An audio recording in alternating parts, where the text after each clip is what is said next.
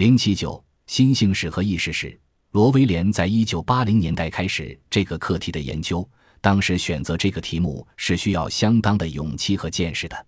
其实，西方史学界正经历着受法国年鉴学派影响的社会史革命，在那种气氛下，作为一个崭露头角的新社会史家去写杰出人物的传记，可以说是一个艺术。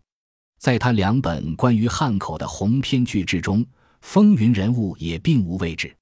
随后，西方史学界又经历了新文化史的扫荡。叙事手法和微观史学备受瞩目，然而西方史学界的这些倾向并未能左右罗的独立思考。他坚信，研究那些资料较为完善的人物，可以对那些人物所处的环境有更真切的了解。这种研究对于人的考察是其前此采取的研究角度所难以企及的。实际上，罗做出的这个选择在研究方法上隐藏着更宏大的目标。将其思考扩展到新社会史和新文化史通常缺入的领域，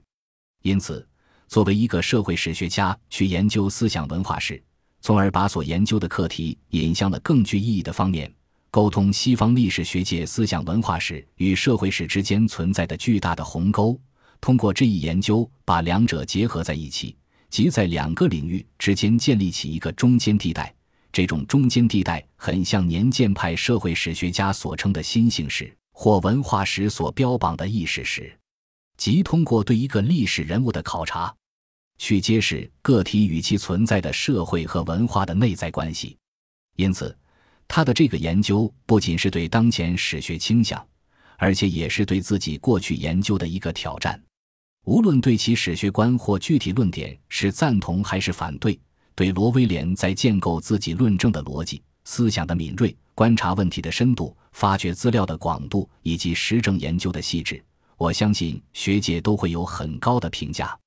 因此，毋庸置疑，这本著作是近年美国清史、中国社会和思想文化史研究的最新贡献。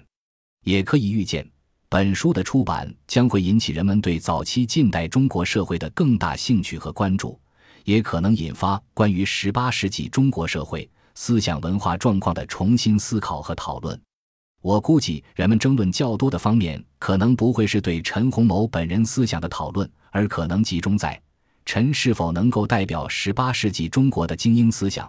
这种精英思想对当时和以后的中国社会政治和思想的影响程度，这种精英思想与同时代欧洲思想家的可比性以及相互联系。对中国历史学家来讲，如果罗威廉的主要观点成立的话，那么从五四新文化运动以来，中国知识分子对自己文化问题的反思，对落后原因的文化探索，对自己思想文化病灶的批判，都得重新认识。显然，中国历史学家对罗威廉的这本新著作出回应，既是十分必要，而且交锋也是在所难免的。本文系为罗威廉的，就是。陈洪谋与十八世纪中国的精英意识所写的书评发表于《历史研究》二零零二年第一期。